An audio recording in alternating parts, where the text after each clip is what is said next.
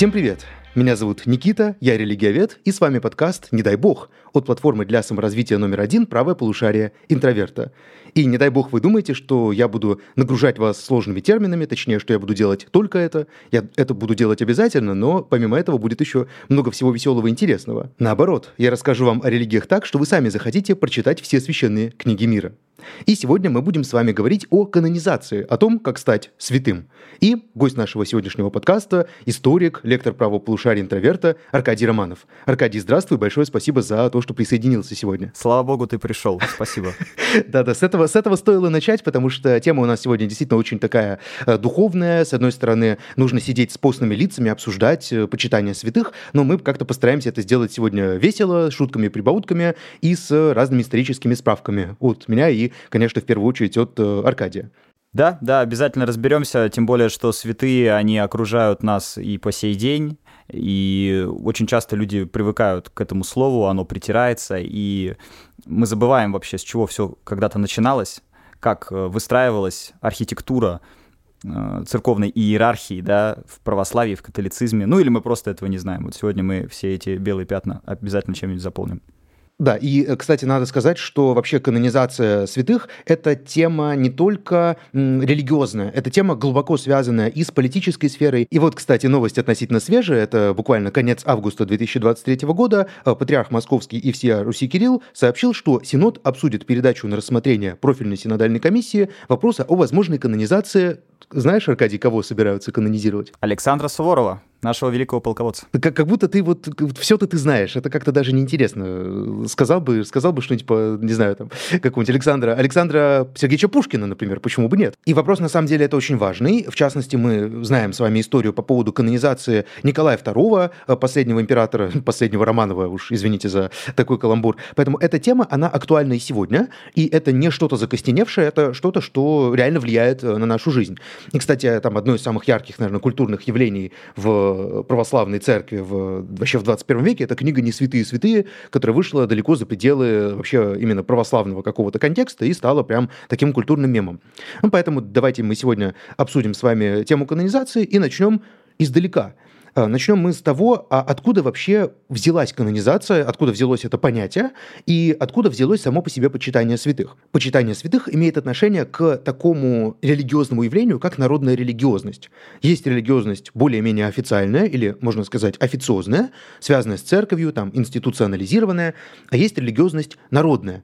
И вот в первые века после возникновения христианства, даже когда христианство уже стало официальной религией гигантской Римской империи, среди христианского населения было распространено почитание каких-то местных людей, которые сделали что-то важное, славились каким-то особым благочестием, возможно, совершали некие чудеса, про чудеса мы с вами будем говорить чуть позже, но так или иначе эпоха святых начинается более-менее сразу с момента возникновения христианства, потому что людям важно верить не только во что-то отдаленное, не только в Христа, которого ну, мало кто видел, скажем так, но важно верить во что-то близкое и во что-то местное, в том числе связанное с территорией. И первые века истории христианства, церковь, которую, в принципе, не, наверное, не стоит называть термином католическая, я вот потом у Аркадия это уточню, э, ну, церковь до 1054 года, в принципе, просто церковь, она закрывала как-то на это глаза и особенно как-то не обращала внимания на то, что люди почитают каких-то своих святых. Но потом, в какой-то момент определенный, а именно это произошло в X веке, э, церковь предприняла попытку это под свой контроль загнать и сделать так, чтобы ни одно почитание святых на местах не прошло мимо церкви. Вот, э, Аркадий, вопрос к тебе. Можешь, пожалуйста, объяснить вот в историческом контексте, а почему вообще церковь в итоге проявила э, такой интерес? Почему она в итоге решила загнать вот этот процесс под такую единую процедуру? Вообще, зачем это нужно было церкви? Если люди, ну, верят и, и хорошо верят во что-то. Главное ведь, чтобы они э, в церковь как-то верили, главное, чтобы они э, исполняли все, что нужно в соответствии со своим христианским долгом. Вот зачем? Смотри, тут дело в том, что церковь не сформировалась сразу. Ну и вообще она живая. Что католическая церковь, что православная церковь, она все еще живет. Есть прихожане, есть те или иные государственные институции, которые как-то связаны с церковью или которые с ней коммуницируют. То есть э, эта история еще пишется и будет писаться очень-очень долго. Собственно говоря, когда-то она начинала писаться, предположим, да, там во втором, в третьем, четвертом веке нашей эры, очевидно, христианская церковь — это не то же самое, что, например, церковь там в 9-10 веке, или тем более католическая и православная церковь по отдельности уже там в каком-нибудь 12-13 веке. Дело в том, что когда все это только началось, когда благая весть э, разнеслась по земле, когда еще проповедовали апостолы, к примеру, да, там апостол Павел, апостол Петр, да уже тогда было множество вопросов. А как правильно молиться? А чем, например, вот это новое течение христианства отличается от иудаизма? И, собственно говоря, апостол Павел, да, он ведь не просто так считается, пожалуй, самым значительным человеком в христианстве после Иисуса Христа, поскольку он смог отделить христианство от иудаизма, да, что не обязательно, а, значит, проходить обрезание мужчине для того, чтобы быть причастным к вере. То есть иудеи продолжили обрезаться, христиане уже нет. Э, если мы будем читать там, да, послание к римлянам, послание к коринфянам, послание к галатам, ну там на самом деле очень многие вещи — это конкретные советы, конкретные указания для каких-то общин, многие из которых сегодня считаются указаниями для всей церкви вообще. Ну, например, да, там один раз Павел сказал, что, значит, э, жена должна во всем слушаться мужа. И теперь как бы это трактуют так, что Павел там был самый большой женоненавистник. Хотя я очень много читал как раз современной научной литературы, которая пытается обелить Павла, и успешно это делает, показывая, что Павел это был чуть ли не первый социалист вообще в истории, и что такого гендерного равенства, да, и каких-то уважений там прав человека э, вообще, в принципе, в христианстве не было в таком количестве, как у Павла. Ну, то есть это такой тоже спорный момент, спорный персонаж. Так вот, и со святыми какая история? Естественно, поскольку дальше, после апостолов, были другие отцы церкви, многие из которых писали какие-то труды, там, Блаженный Августин, значит, э, Исаак Сирин. Это были люди, которые вообще-то одной ногой находились еще в вот этой античной культуре, в античной эпохе. Они знали греческий язык, они читали философов, они получали образование в Афинах, да, или там в Александрии, они смотрели свитки. Короче говоря, это были интеллектуалы своего времени, это не были какие-то, ну, не думайте, да, что это там люди, которые всеми правдами и неправдами э, исключительно из своей какой-то фанатичной веры пытались, там, не знаю, показать какой-то, да, невероятный пример благочестия. Многие из них э, были христианскими философами, по большому счету. Так вот, эти люди, они тоже помогали верующим понять, что же такое вера в Христа, что же такое христианство, истолковать, растолковать, ответить, может быть, на те вопросы, на которые даже Писание не успело ответить, да, потому что, ну, не все вопросы бытия возможно поместить в одну книгу. Для христиан это очевидный концепт, это понятный концепт для христианства. Соответственно, святые стали... И протестанты такие сейчас, да. Ну да. А, но, но святые конкретно, да, здесь, почему они стали появляться? Потому что для людей нужно побольше примеров. Конечно, Иисус Христос — это пример, но, согласись, немногие, что во втором веке нашей эры, что в 21 веке нашей эры, немногие могут жить так, как жил Иисус Христос. И для многих людей нужны какие-то конкретные примеры из их профессий, из их областей. Поэтому часто святые становились да, заступниками каких-то конкретных сфер жизнедеятельности. Не стоит удивляться, что в России, которая большую часть своей истории была военно-аристократической державой, Ушаков э, флотоводец, да, из э, конца 18 века, это святой не стоит удивляться, потому что у нас действительно очень много моряков. Им вот кому молиться, да? Морякам, которые отправляются в плавание, ну и там банально просто не хотят заболеть, там хотят вернуться к своим семьям. Они молятся Ушакову, к примеру, когда отправляются в какой-то дальний поход. И таких примеров, это я просто вот, чтобы вы понимали, да, из такого русского контекста извлек. И э, таких примеров можно найти много. И, кстати, Суворов, да, который сейчас, конечно, понятно, будет обсуждаться, это все будут э, подвергать сомнению, будут спорить с этим. Но на самом деле, как ни странно, он очень даже вписывается в контекст истории России в целом, да, то есть Ушаков, Суворов, ну, как бы нечто подобное уже наблюдалось. Если же мы посмотрим на историю э, святых более древних, да, что мы там видим? Мы видим, что каких святых только не бывает. Э, опять же, вот блаженный Августин, он же святой человек, но это такой философ, который очень много рассуждал, размышлял о Боге, о месте человека в этом мире, о вере как таковой. А при этом были и столпники, да, то есть люди, которые вели очень аскетичный образ жизни и, ну, как бы мы сказали современным языком, предавались некоторым таким психоделическим да, видением, откровением, истязая себя определенными лишениями, отторгая от себя какие-то наслаждения этого материального мира. И это тоже был путь. И для кого-то э, был в приоритете святой, который вел аскезу такую определенную, для кого-то, наоборот, мыслящий, размышляющий человек.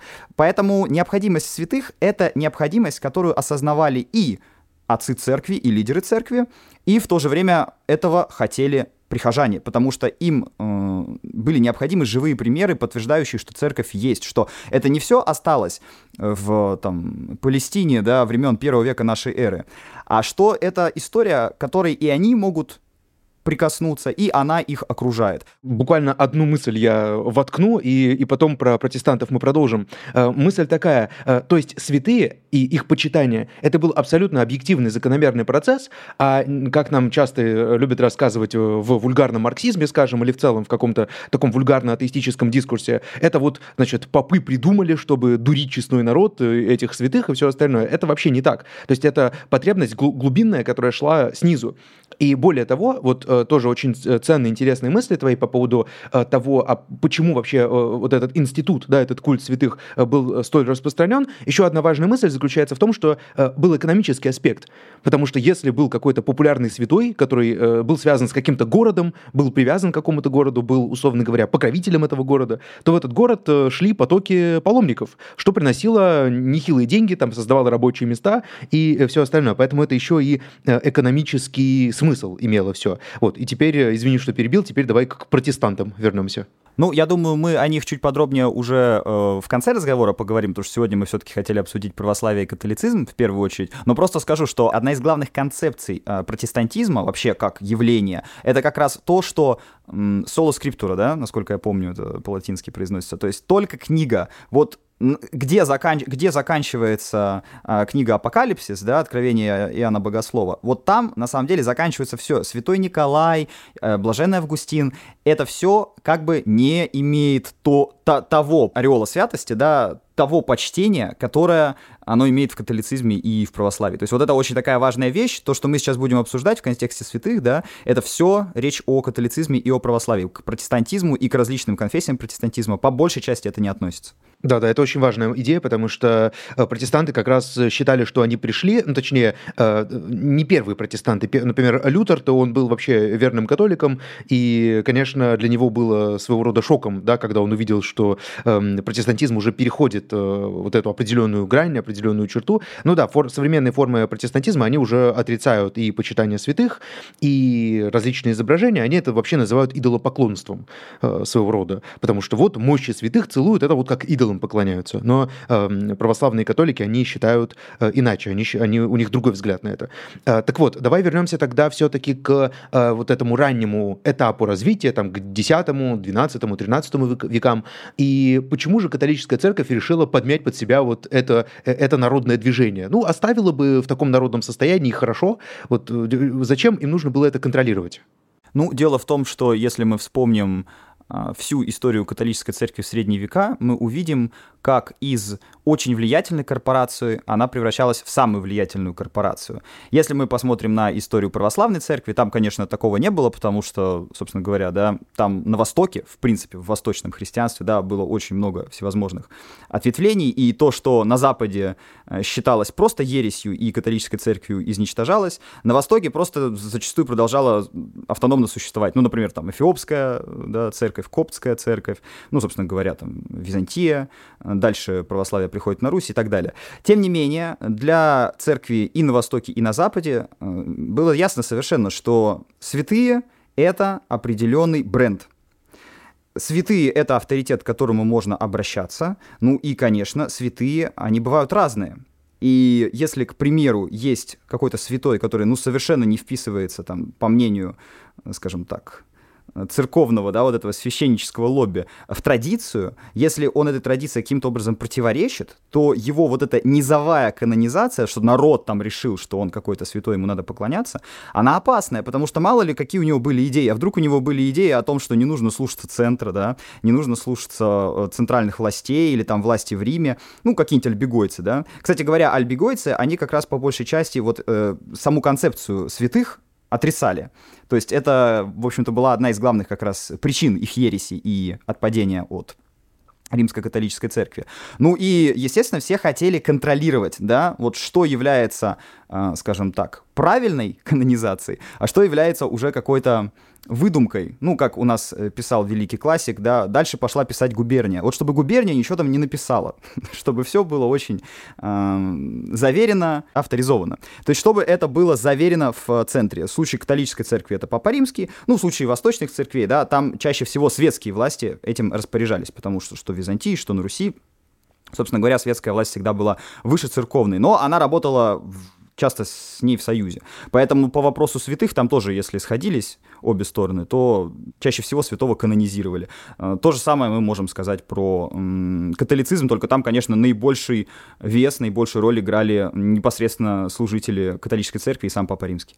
И вот, э, как ты абсолютно верно отметил, католическая церковь э, стремится к тому, чтобы мимо нее ни одна неавторизованная мышь не проскочила, для того, чтобы ни одно почитание какого-то святого не осталось без ее внимания, и визу должен наложить Папа Римский, потому что отличие принципиальное между, скажем, восточной моделью и западной моделью христианства в том, что в западной модели, которую мы сейчас называем католической, называем, кстати, чисто условно, потому что, скажем, католики прекрасным образом считают, что они ортодоксы, то есть православные, ну, то есть они правильно славят, они правильно почитают. Да-да-да, православная, что их церковь католическая. Да, потому что она вселенская кафолическое, то есть вселенское. Да, абсолютно верно. И, э, соответственно, это более-менее условные названия. Я предпочитаю говорить о западной и восточной модели. Так вот, для западной модели характерен вот этот примат папской власти, который, кстати, уже в XIX веке получил прям такое формальное закрепление, как э, догмат о папской непогрешимости. Правда, по вопросам экс-катедра, что называется, но уже тогда было понятно, уже там в XI-XII веках было совершенно ясно, что Папа Римский это абсолютно центральная фигура, и он претендовал еще и на светскую власть, кстати, чего, э, по крайней мере, насколько я помню, в восточной модели практически не было. Вот. И, соответственно, э, католическая западная церковь стремится поставить это все под свой контроль. И 3 февраля 993 года была издана булла Папа Иоанн XV издал соответствующий документ о канонизации Ульриха Аугсбургского. То есть это первый такой пример официальной аутентичной легальной канонизации.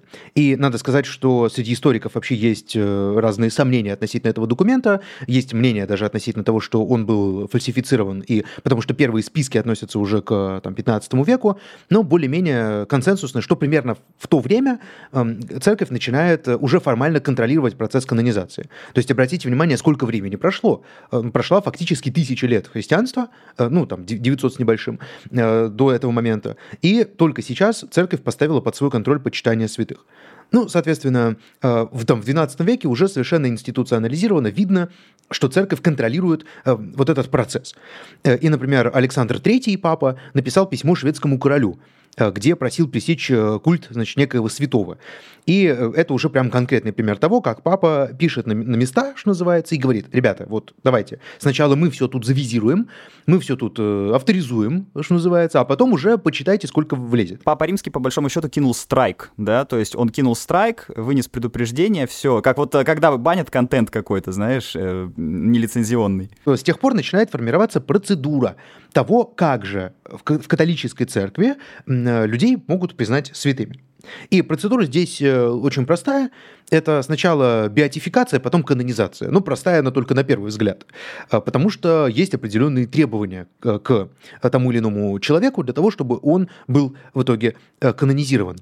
И вот, соответственно, на протяжении последующих веков канонизация уже полностью контролировалась, контролировалась римским папой и римской курией.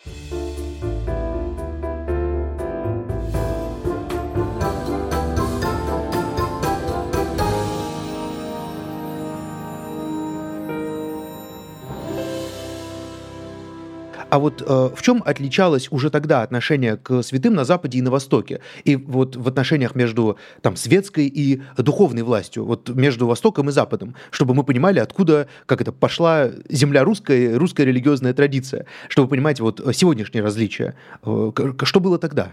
Смотри, когда православная и католическая, как мы теперь сегодня их называем и разделяем церкви, все-таки разошлись разные стороны, ну, это формальный был раскол. Понятное дело, что по большому счету этот процесс длился веками, да. Не то, что там, типа, в XI веке они такие, о боже, мы поссорились, а ведь так хорошо общались. Нет, уже на протяжении нескольких веков все э, понятнее становилось, что это две совершенно разных ветви христианства. Но формально, официально расход, развод оформился в XI веке. Так вот, когда он случился, после Или, него... пользуясь твоей терминологией, взаимный бан. Взаимный бан. Да, да. Ну, удалили из друзей друг друга просто, по большому счету. И очень долго делали вид, что не заходят на странички, да, что не проверяют, что у кого там происходит.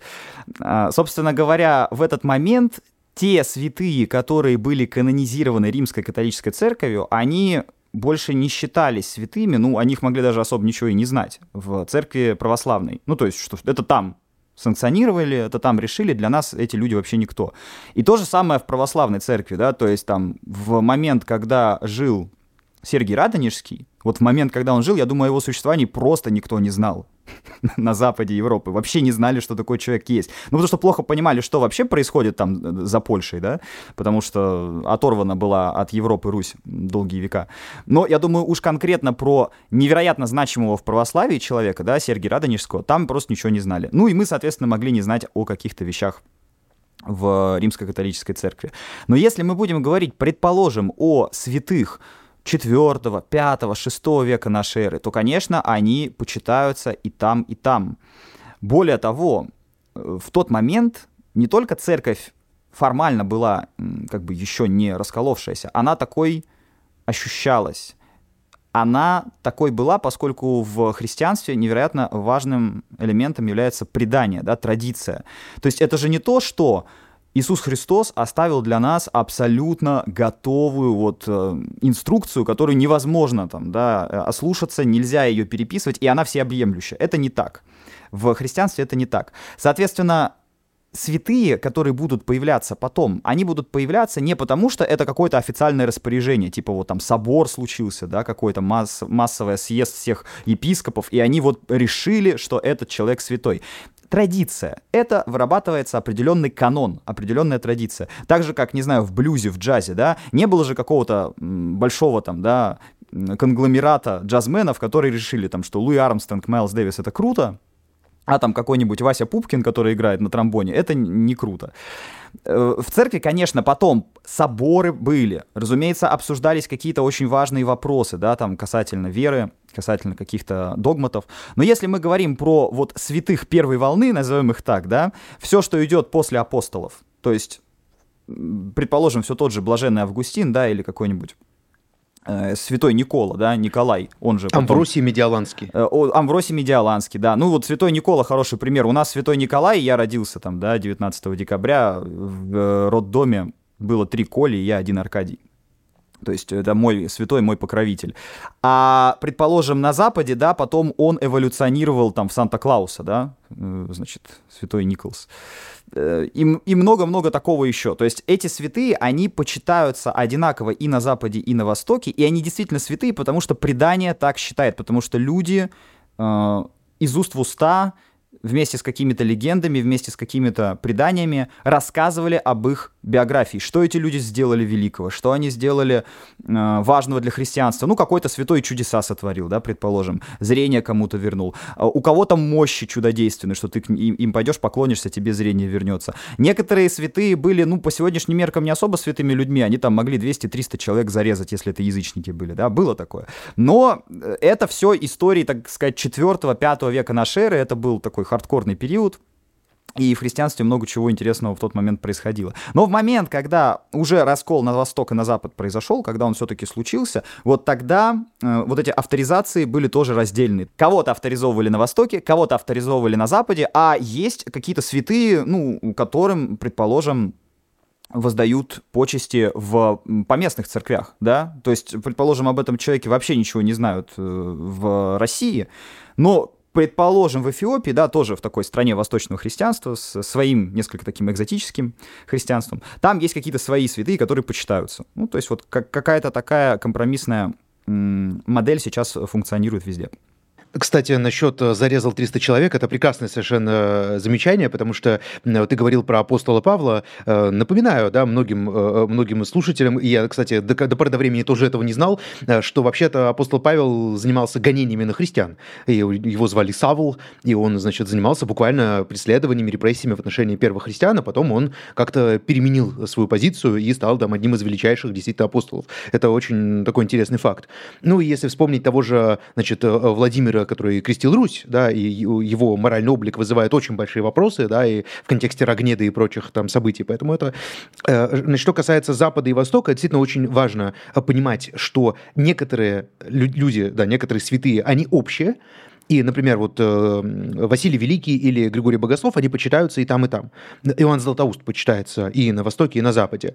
Августин Блаженный почитается вполне себе и на Востоке, и на Западе. А потом уже начинает происходить раскол. Эм, и когда этот раскол оформляется, на самом деле, там, к XI веку действительно это уже формальный бан, а на самом деле сильно раньше, э, то эм, происходит и расхождение в почитании тех или иных персонажей. И, например, э, те же отцы церкви католические, они уже православными вообще никак не воспринимаются. Там тот же Фома Аквинский, ну, ничего не значит для э, православной церкви, который там супер важный, топ, топ-1 по значимости э, богослов в истории католической церкви, естественно, святой, везде с нимбом такой ходит. Кстати, у него было прозвище э, «бык», да, свирепый бык, потому что он отличался таким крайне несубтильным телосложением и мог, мог при случае навалять за, значит, за взгляды и двор, стреляя в упор, что называется. А это очень важно, кстати, я тебе должен сказать, потому что вот те святые, которые могли навалять, они считались очень очень крутыми. То есть, э, да, вот, ну, если мы будем опять э, возвращаться к вот этим греческим святым, допустим, которые жили в IV веке, да,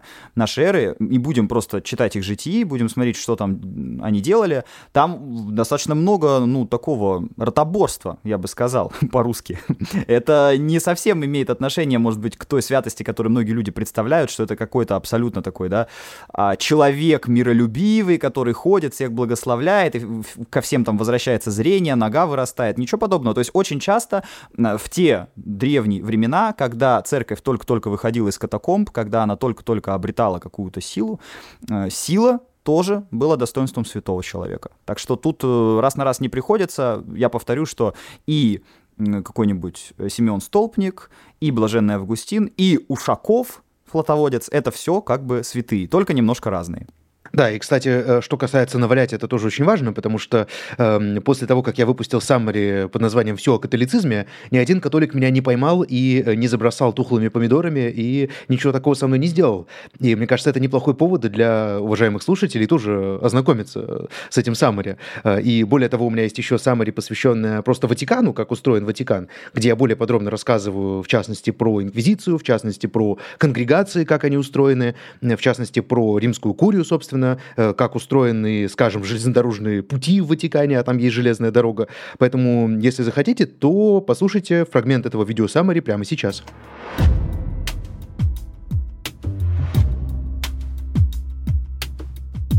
Надо понимать, что папа, он не самостоятельная личность. Это не человек, это функция.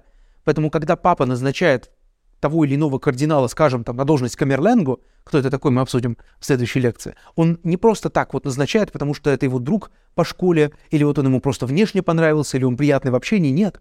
Тем самым он как бы транслирует волю Святого Духа, если можно так выразиться. Поэтому папа не является самостоятельным даже с точки зрения принятия решений.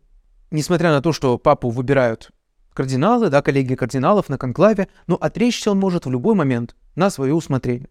И, конечно, чаще всего это происходит из-за тяжелых болезней.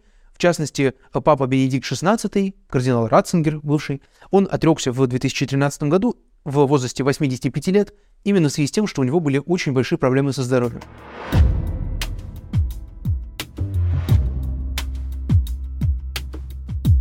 И всего за 300 рублей вы сможете получить доступ к этому и огромному количеству других видео саммари на самые-самые разные темы. Это искусство и литература, и история, йога, да все что угодно вообще. По специальному промокоду для наших слушателей БОГ30, промокод будет в описании, не перепутайте, вы получите целый месяц бесплатного доступа ко всем саммари.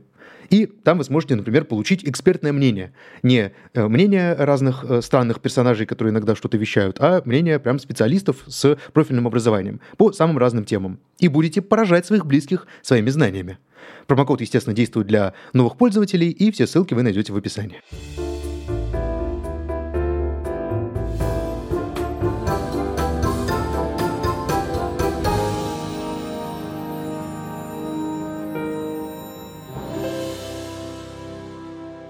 А что нужно сделать, чтобы стать святым?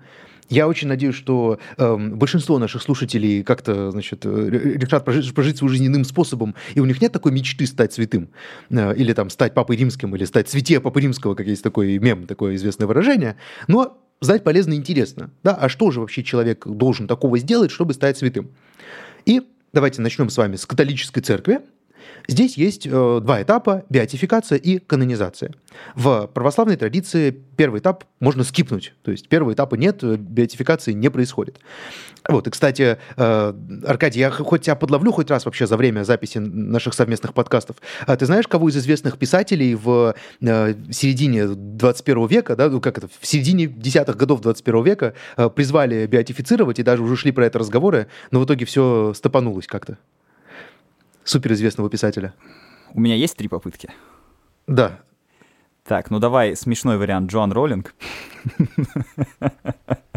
Э, э, э, значит, это, это, кстати, хороший вариант, но нет. На самом деле, я не просто так выдвинул это предположение, просто Гарри Поттер — это очень такая христианская книга, я бы сказал. Там, конечно, нет какой-то прямой религиозной пропаганды или каких-то таких прямых отсылок, но я знаю многих людей, которые со мной согласятся. Окей, тогда давай остальные два варианта. Там есть, кстати, прямые отсылки. Да, а, там есть прямые отсылки. Есть там прямые, есть да? цитаты из Библии. На могиле э, родителей Гарри Поттера в Годриковой впадине написана цитата «И последний враг истребится смерть». Цитата просто из Евангелия. Поэтому там есть прям такие глубокие идеи, да. Но э, фишка в том, что Роулинг мы желаем долгих лет жизни, а канонизация возможно только после смерти, поэтому немножко нет. Так, ну я бы, наверное, предположил какого-нибудь Данте, но мне подсказывает что-то, что он уже э, это сделано уже, он прошел уже эту стадию или нет? Я не про Данте, потому что Данте, Данте это древний слишком персонаж, это более новый. Я же говорю, близко к Роулинг.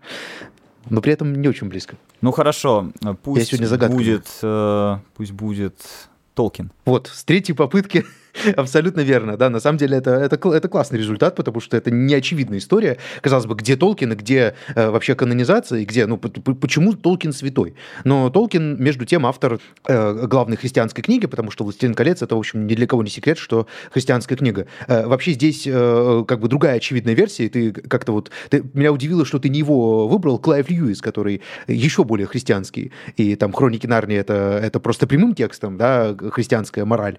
Э, но фишка фишка в том, что Клайв Льюис не был католиком. То есть он был англиканином, и именно Толкин привел э, Льюиса в э, христианство, и он был дико разочарован, что э, Льюис выбрал в итоге англиканство, а не католицизм. Я поэтому, кстати, Льюиса и не стал, как-то не было даже у меня в предположениях, потому что я помнил, что они разных были религиозных взглядов, и я точно помнил, вот я не помнил, кто был Льюис, англиканин или прям конкретно протестант, но я точно помнил, что Толкин был католик. Да-да-да, что, кстати, для Великобритании вообще-то э, достаточно удивительно. То есть, если вы не ирландец, то в Великобритании с большой вероятностью вы будете именно англиканином. Но для Толкина был важен вот именно такой католический бэкграунд, и в результате, да, ну, би биотификация не была даже начата, а, потому что для того, чтобы стать святым, недостаточно быть просто известным, недостаточно быть даже супер благочестивым, недостаточно быть католиком. То есть для этого нужно соблюсти ряд условий, а именно два основных условия. Первое условие – это праведная жизнь. То есть жизнь абсолютно праведная, без каких-то событий, бросающих тень на человека. Здесь, что в православии, что в католицизме, действует следующая логика. А, если мы не канонизируем ну, человека, который реально был святым, ну, в принципе, мы ничего не потеряем. Ну, а, чем, чем мы сделаем хуже? Он и так с Богом уже, он и так в Царстве Небесном. А вот если мы канонизируем человека, которого не стоило бы канонизировать, то мы потеряем очень многое. Потому что мы дадим людям какой-то негативный пример. Например, Толкин там любил покуривать трубочку, да, и, значит, э, какой-нибудь человек э, неокрепший решит, что раз вот он канонизирован, почему бы мне тоже не покуривать трубку, это меня тоже приведет к канонизации. Понятно, что это анекдотический пример, но вполне себе можно такое представить. Вот, и поэтому э, это первое условие, это прям супер праведная жизнь. И второе условие – это посмертные чудеса. То есть для того, чтобы человека признать святым, да, для того, чтобы его канонизировать, должно быть установлено, что он после смерти совершал чудеса. Ну, например, что это за чудеса такие? К нему кто-то обратился, да, и, э, например, сумел исцелиться. Там у человека отросла нога, или прошел порог сердца, или, скажем, э, незрячий прозрел, да, вот что-то на уровне этого. Э, соответственно, вот это два ключевых условия. Э, биотификация от канонизации отличается на самом деле не качественно, а количественно. То есть для биотификации достаточно одного такого существенного чуда установленного, для канонизации нужно уже четыре. И э, вот здесь у меня вопрос к Аркадию как к историку, потому что э, в истории очень важно источниковедение. И очень важно понимать, а э, вообще как устанавливать истинность того или иного события. Это чем-то похоже на такое судебное расследование. И там самые интересные книги по истории, которые я читал, они расследовали какие-то конкретные дела на э, основе документов. Например, там «Сыр и черви» Карла Гинзбурга, скажем, моя любимая историческая книга. Э, здесь комиссия, которая занимается канонизацией. Например, в католической церкви такая комиссия называется конгрегация канонизации. Это вот такое специальное учреждение, которое занимается расследованиями, связанными э, с культом святых, и определяет как раз вот эти чудеса. Вот э, как ты думаешь, вот эта деятельность конгрегации, когда они ходят и э, выспрашивают, а реально ли вот было такое чудо, оно вообще имеет какое-то, ну не знаю, какую-то легитимность с точки зрения, не знаю, с точки зрения расследования? То есть они ведь должны провести качественное расследование, чтобы установить, что чудеса были. Но при этом мы, например, знаем, что э, ну, ни одного примера там, проявления каких-то чудес с научной точки зрения просто не зафиксировано. Вот у тебя есть какое-то отношение к этому, как у историка, э, который владеет темой источниковедения? Как эта, эта комиссия, она похожа на суд или она похожа на э, группу историков, которые ищут подтверждения? Вот как ты себе вообще это представляешь? Ну, смотри, там, где есть авторизация, где есть вот такие формальные институции, да, там всегда будет процедура. По-любому. То есть, либо вы говорите, что святых вообще нет, ну, то есть, может, они и есть, но как бы это не имеет отношения, да, к вопросу, это не имеет отношения к вере. Но раз уж вы решили, что это имеет отношение к вере, и более того, вы решаете, кто является святым, а кто нет, следовательно, обязательно будут комиссии, будут расследования, будут скандалы, интриги, да, вы будете опрашивать бабушек, а действительно ли все в деревне прозрели, ну или собирать какие-то свидетельства внучек этих бабушек, да, чьи бабушки когда-то, когда этот святой был жив, они прозревали. Или, предположим, если там мироточит икона, или если у мощей, это самый на самом деле распространенный вид, у мощей появляются какие-то чудесные свойства. То есть вот Э, документов четких, фиксирующих, что вот э, ходил там человек и совершал чудеса, нет, их предостаточно, но это в основном не к вопросу о святых, а к вопросу о тех, кто отправлялся на костер, да, потому что если ты ходишь и там, значит, какие-то магические вещи совершаешь, это же совсем не обязательно еще, дружок, что ты у нас святой. Ты, может быть, э, значит, разговариваешь с сатаной, да, и у тебя какие-то, значит, на тебя бесы какие-то напали. Такое же тоже бывает. Особенно, если ты женщина красивая, да, ходишь там чудеса совершаешь. Ну, в общем, такое могло произойти, особенно где-нибудь там в 16-17 веке, причем не обязательно даже в католической стране. Но, тем не менее, тем не менее, это было. Если мы говорим про процедуру, то процедура еще ведь очень часто диктуется политикой. Ну, как бы, на самом деле, она всегда диктуется политикой, даже если это сугубо церковный вопрос. Но, например, если мы берем русскую православную церковь, да, кто у нас является страстотерпцем? Э, конечно, можно было бы здесь поговорить про Николая II и царскую семью, но это скучно. Давайте говорить про Дмитрия Углического. Э, тот самый царевич Дмитрий, убиенный в Угличе, или умерший в Угличе, да, разные версии, за которого потом выдавал себя Дмитрий I и Лжедмитрий II. И вообще все Лжедмитрии. Они выдавали себя за Дмитрия. Что случилось с Дмитрием, доподлинно неизвестно. Действительно ли он упал на нож? Или его прирезали и убили.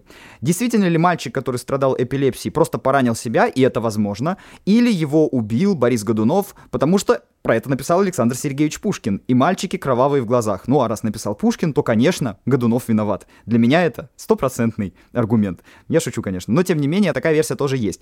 А что произошло по итогу? А по итогу в Углич приехала комиссия, которую возглавлял будущий патриарх Филарет, отец, вообще-то, Миши Романова, первого из династии Романовых, да, а я, как известно, Аркадий Романов, вот, и, и к этому, в этих вопросах я разбираюсь хорошо. И этот Филарет, э, являясь представителем как бы государственной комиссии, расследовал дело. И когда он расследовал это дело, уже после истории с Лжедмитрием Первым, да, необходимо было что? Необходимо было доказать, что Лжедмитрий не был никаким Дмитрием что все это время был какой-то польский самозванец или какой-то Гришка, непонятно какой, там, значит, сбежавший монах. Нет-нет-нет, это все было не по-настоящему, а настоящий царевич Дмитрий, он мало того, что был тогда убит в Угличе, и он больше не живет в нашем материальном мире, он при этом святой человек, потому что он э, умер мученической смертью, был убит, и при этом он обладает какими-то чудесами. И тут же нашлось нетленное тело, да, то есть тело не сгнило за годы, труп не разложился. Это же получается перед нами не просто мальчик, а святой мальчик. И, естественно, нашли свидетельства того, что были какие-то женщины, которые были слепыми, но они прозревали в момент, когда они подходили к этому нетленному телу. Ну и, естественно, немецкий посол иронизирует в своих воспоминаниях, что какого-то рыбацкого мальчика деревенского в этот момент не стало, потому что его зарезали для того, чтобы вот он э, сошел за вот это нетленное тело. То есть все все понимали уже тогда, ну вот со стороны наблюдателя, да, который был просто посторонним лицом, он оставил свидетельство, что это все была подмена, разумеется, для того, чтобы обставить политически, скажем так, невозможность э, никаких самозванцев, да, что их не может быть, потому что настоящий Дмитрий, он убит. Вы не Дмитрий, вы все лже. И уже после первого лже Дмитрия, как ты знаешь, второму и там всем остальным им верили хуже. Потому что вот то, что сработало один раз, второй раз сработать не могло после вот такого расследования. То есть специальная комиссия, она не только провела расследование и доказала, что да, человек святой, он страстотерпец, он, значит, э, умер мученической смертью. Мы еще и увидели, как благодаря этой бюрократической процедуре одна часть политической верхушки возвысилась и приобрела какие-то очки, а другая полностью их потеряла. То есть вот такое происходило постоянно, и оно будет происходить до тех пор, пока есть э, хоть какой-то намек на процедуру, пока есть хоть какой-то намек на вот эти все формальные вещи. Э, в католицизме это будет происходить в православии. То есть я к чему веду? К тому, что э, сам процесс э, канонизации, да, он очень тесно связан с политикой. Здесь полностью согласен, и э, я считаю, что политический мотив, он более ярко выражен в католической традиции, потому что в э, католической традиции лично папа непосредственно канонизирует, то есть э, понятно, что сначала идет вот эта конгрегация, а потом э, папа непосредственно отвечает за саму канонизацию. А, например, в православной церкви это собор делает. Понятно, что по, там, э, в итоге по соизволению патриарха, но это носит не такой, я бы сказал, э, авторитарный характер, что ли. И, кстати, э, местно чтимые э, святые, они могут быть канонизированы на самом деле на местах, то есть той самой епархии, в которой его почитают. Это очень важно. И э, если мы говорим про католическую церковь, то, э, говоря о каждом конкретном папе римском, мы должны с вами оценивать несколько вещей. Например, какое имя он взял. Вот помнишь, Аркадий, в сериале «Молодой папа», да, насколько важно было, какое имя себе возьмет новый папа. Помнишь этот сюжет? Да, я только забыл, какое в итоге Джуд Лоу себе взял имя он себе взял имя Пи, Пи, короче, Пиус. То есть Пи какой? 13 по-моему, да? Пи 13 Это было очень важно, потому что папы римские, которых звали именно этим именем, Пи, они на рубеже 19-20 веков и до второй половины 20 века э, были э, бессменные Пи. И там был, правда, перерыв на Бенедикта 15 но так или иначе было несколько пиев подряд. И имя Пи ассоциируется с консервативной политикой. Поэтому, например, герой Джуда Лоу, взяв себе имя Пи, он прям показал, куда он дальше хочет идти. Ну и мы помним, что его политика была достаточно консервативной и достаточно такой жесткой. И мы должны с вами понимать, а кого канонизировал тот или иной папа.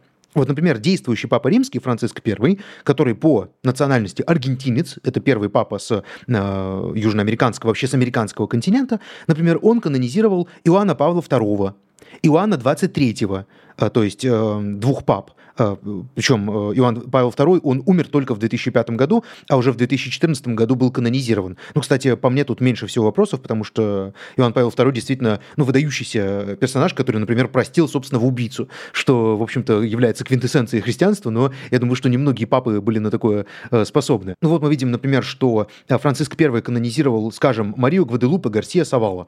Это мексиканская святая очень известная. Он канонизировал средневековых деятелей, например, Анжелу из Фолинью, э, которая жила в 13-м, начале 14 века.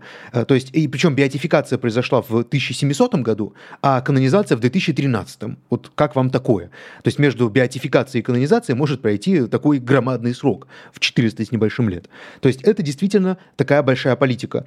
И с моей точки зрения, конечно, э, как такого, не знаю, скептика и рационалиста, вот эти процедуры признания, скажем, чудес, они пестрят недостатками.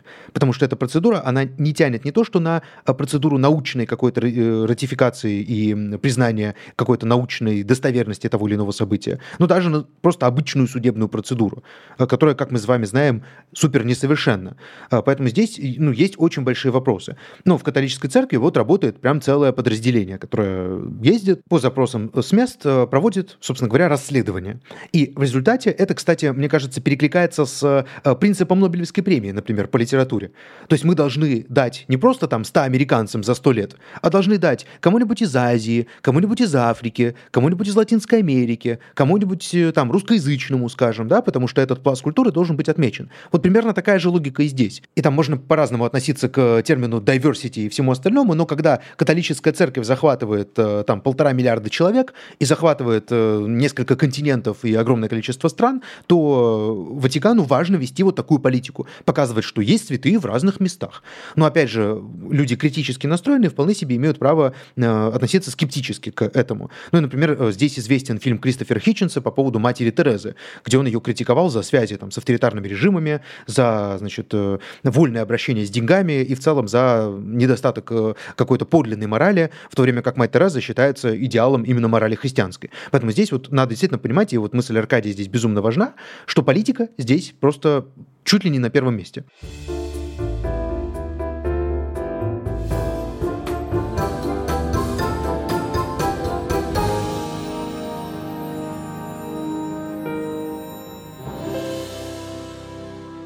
И вот процедуру в католической церкви мы с вами установили, в протестантизме такой процедуры нет и быть не может, потому что там соло-скриптура, как уже сказал Аркадий, но в РПЦ процедура слегка отличается. Местно чтимый святой канонизируется на уровне конкретной епархии, а тот святой, которого почитают и который будет канонизирован на уровне всей церкви, на архиерейском соборе. И причем это, опять же, не просто благочестивый человек, не просто тот, кто совершал чудеса, это сочетание двух условий, это тот, кто стяжал Святой Дух. И опять же, э, вот этот подход, что лучше не канонизировать, знаете как, э, лучше, э, значит, помиловать виновного, чем посадить невиновного. Вот здесь логика примерно такая же самая. То есть лучше не канонизировать святого, чем канонизировать не святого. Поэтому, по идее, подход должен быть прямо супер-супер жестким. Но, опять же, с учетом там, политических обстоятельств. Ну и, кстати, если мы будем говорить про православную церковь, мы привыкли, что всевозможные категоризации, да, и вот эти все формальности, они как будто свойственны только западному христианству, ну то есть только католи... католицизму. И действительно, если мы будем вспоминать, да, что в католицизме есть чистилище, в православии нет, что в католицизме есть вот эта долгая пауза перед канонизацией, которая может 400 лет занимать, да, в православии как все побыстрее, тем не менее, категории, которые называются ликом святых, ликом святости, они в православии существуют. Просто чтобы нашим слушателям дать понять, да, вот э, часто же можно услышать там блаженный, апостол, значит, э, страстотерпец. Это что? Это все, друзья, разные лики святости. То есть все это святые люди, но э, святыми их признали за разные заслуги. К примеру, есть апостолы, но это непосредственно ученики Иисуса Христа, да, есть 12 апостолов, есть, значит, 70 апостолов, но это вот первый э, и, значит, начало второго века нашей эры. Есть равноапостольные. Да, да, есть еще равноапостольные, то есть которые приравнены, приравнены к апостолам по, так скажем, совокупности заслуг, но которые могли жить уже в совершенно иную эпоху, значительно позднее. Есть, разумеется, бессребреники, христиане, которые прославились своим бескорыстием, да, то есть отказом от богатства ради веры. Есть благоверные, это, например, монархи и князья, которые за свою благочестивую жизнь совершили очень много дел по укреплению церкви и веры. Опять же, трактовать укрепление церкви и веры можно очень-очень по-разному. Здесь, наверное, политическое превалирует. Далее идут блаженные, да, то есть это юродивые. Для Руси это очень-очень вообще важный показатель. Не только, конечно, блаженные были э, на Руси, но на Руси они особенно ценились. И вообще, возвращаясь к политике, у нас блаженный это был человек, который в 16 веке обладал абсолютной свободой слова. То есть ты мог быть боярином, ты мог быть человеком, который, ну, вот просто там, виночерпи царя, да, ты подле него сидишь на пирах, ты, э, значит, ходишь в походы, но ты никогда не скажешь за всю свою жизнь столько правды про власть, про царя, про политику, сколько за две три минуты может сказать блаженный человек, который сидит полуголый на улице, да, и что-то вещает. Но это считалось как раз правильным, потому что это богоугодная вещь, он как бы жертвует своим внешним видом, своим, по сути дела, разумом, да, он принимает на себя вот такой лик безумного человека для того, чтобы говорить э, правду, для того, чтобы говорить, может быть, иногда неудобную правду. Так что традиция, скажем так, юродивых, вообще юродство в России, она очень глубокая, и она очень много для нашей страны значит. Насчет этого можно вообще какой-то даже, мне кажется, отдельный подкаст сделать. Э, естественно, есть великомученики, ну, то есть это... И причем есть разные виды мучеников, вот тоже интересно, да. Есть э, э просто мученик, есть, э, значит, э, священный мученик, тот, кто э, был мучеником великомучеником и при этом носил сан, а есть великомученик тот, кто претерпел великие большие мучения. Да-да, конечно. И э, еще есть одна очень важная категория, которую тоже я уже упоминал, это э, страстотерпцы, да, то есть это лица, которые приняли мученическую кончину, но не обязательно за веру. И чаще всего именно что от, э, скажем, братьев по вере, да, то есть очевидно, что, ну, в 99% случаев люди, которые убили э, Дмитрия э, в Угличе, если только это не сам Дмитрий в эпилептическом припадке, они были православными христианами, да, то есть это были люди, которые верили в того же самого Бога и молились на точно таком же языке, что и Дмитрий. Но, тем не менее, его образ жизни и, возможно, какие-то чудеса, связанные либо с его жизнью, либо с посмертным существованием, они говорят о том, что он все равно святой. Ну, вот в случае с Дмитрием, да, я вам уже рассказал эту историю, когда э, тело оказалось нетленным, так еще и какие-то чудеса совершало. Ну, все, здесь стопроцентно. Это, значит, э, страстотерпец. Ну, и царская семья, предположим, да, Николай II, Вся семья, она причислена тоже к этому лику. Еще есть чудотворцы, к примеру, святые, которые прославились даром чудотворения. Ну, собственно, да, Никола Чудотворец, в день которого да, я родился, 19 декабря, и вот он в первую очередь чудесами и был известен. Ну и до сих пор на Западе, да, если будешь себя хорошо вести, Санта-Клаус обязательно пролезет, несмотря на свой лишний вес в трубу, и что-нибудь тебе подарит, потому что это тоже чудо, да, праздник к нам приходит, вот, всегда с Кока-Кола. Так что э, какие-то вещи, они, вот видите, они даже, в, несмотря на этот э, раскол между православными и католиками, они все равно, они все равно с нами. Есть исповедник, например, это э, тот, кто подвергался гонениям, но при этом не стал мучеником. И э, надо сказать, что это так выглядит, как будто есть некая иерархия, то есть быть вот великомучеником это, значит, э, первый ранг, условно говоря, да, там, а быть просто мучеником второй ранг, быть исповедником третий ранг, но это так не работает, да, то есть это просто разные виды, просто для понимания того, а чем этот тот или иной святой вообще отметился и как его можно воспринимать верующему. Вот. И на самом деле, если говорить о количестве святых, то, например, в русской православной церкви их примерно 5 тысяч, а, плюс-минус, да? а в католической церкви их примерно 20 тысяч. Ну, здесь, я думаю, не нужно объяснять, почему. Посмотрите просто на географию там, католической и православной церкви. И католическая церковь, благодаря политике, э, связанной с, э, с колонизацией значит, американского континента, э, понятно, что католическая церковь распростерлась гораздо шире.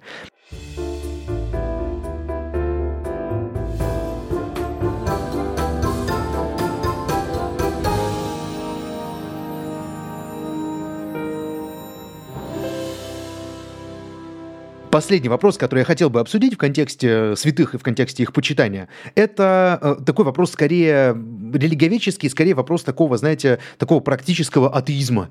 Э, дело в том, что очень часто вот, э, значит, многих людей приходится слышать, что почитание святых, в принципе, это, ну, такое вот своего рода почитание идолов.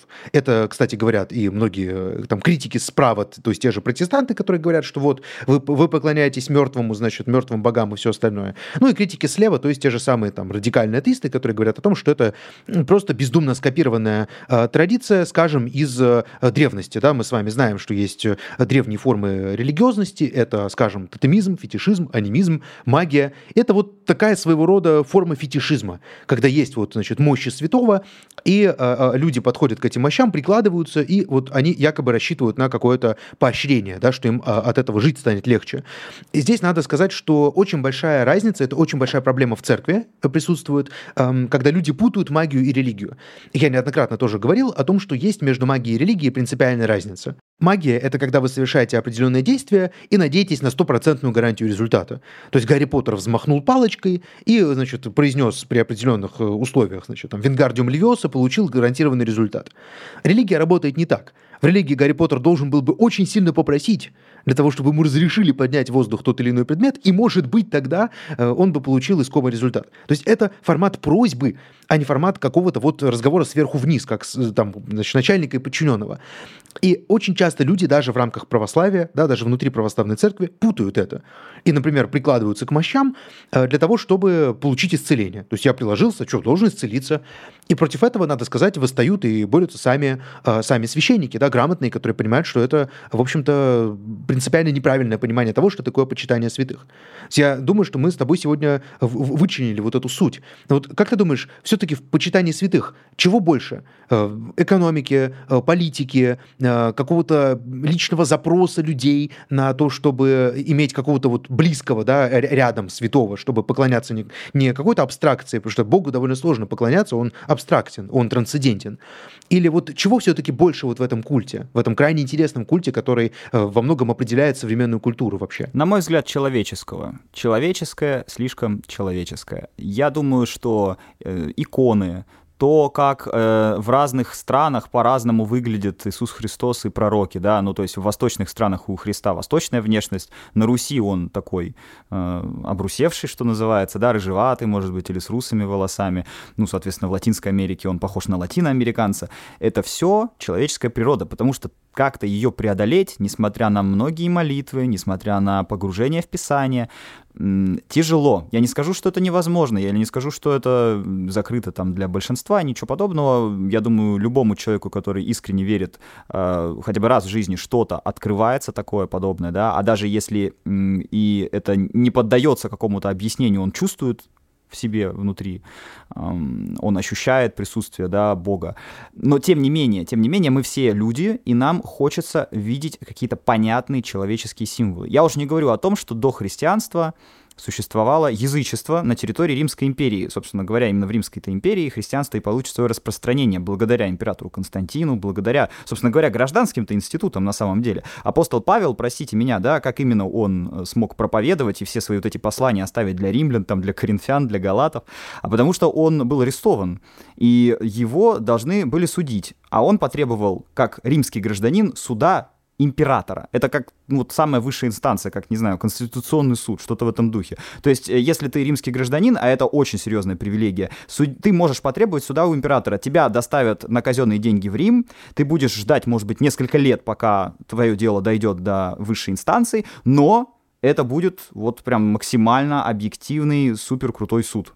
Э, по таким как бы жизненно важным вопросам, по вопросам жизни и смерти. В случае Павла это был вопрос жизни и смерти, но он был римский гражданин. Поэтому, если вы будете смотреть на иконы, очень часто Павла изображают с мечом. Знаешь почему, Никита? Это хороший вопрос, потому что Потому что он, э, значит, был римским гражданином, и его не могли казнить э, позорно на кресте, и, соответственно, его казнили другим способом. Его обезглавили, его обезглавили мечом. Почему меч? Римских граждан нельзя распинать. Распинать можно только разбойников, э, каких-то, значит, на окраине империи проповедников, вот что и сделали с Христом. А римский гражданин только теряет голову от меча. Поэтому апостол Павел был обезглавлен в Риме, но пока на казенные деньги, на деньги римских налогоплательщиков он доставлялся в Рим, он успел напроповедовать вот весь этот корпус текстов. То есть он приезжал, Естественно, были какие-то уже христианские общины в этот момент, они увеличивались после его вот этого турне, и он оставлял какие-то определенные послания, рассказывал там, значит,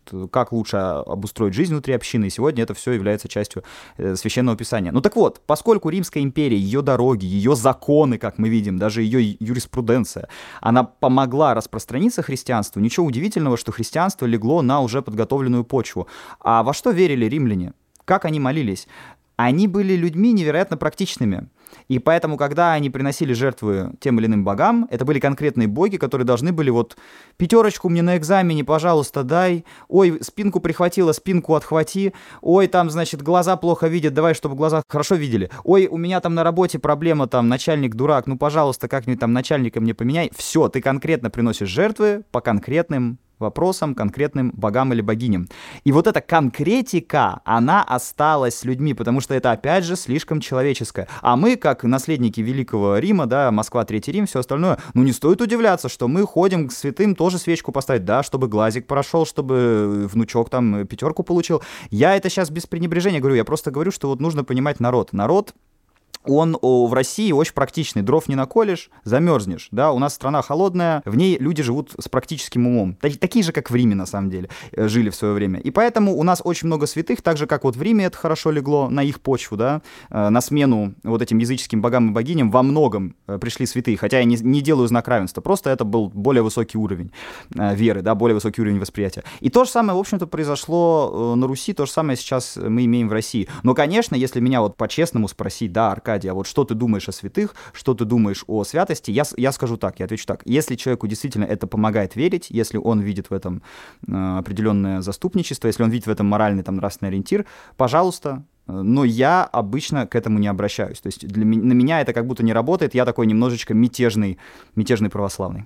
Да, это, это, это действительно так. И, э, ну, конечно, Многие, опять же, протестанты считают, что само по себе почитание святых этого нет в Библии, это вот прямой цитаты нет в Библии, поэтому этого нет и в христианстве. Но эта традиция стала уже прям полноценной культурной традицией и религиозной традицией, поэтому мы как-то не имеем права это отбрасывать и должны с вами это тоже учитывать. И я надеюсь, что мы сегодня в этом выпуске как-то сумели отразить природу этого института, этого явления и поговорили о его истории, о его современности. Хотя тема на самом деле совершенно бездонная, и можно говорить о каждом святом примерно 10 часов, но мы вот такой короткий экскурс э, сегодня с Аркадием Романовым совершили.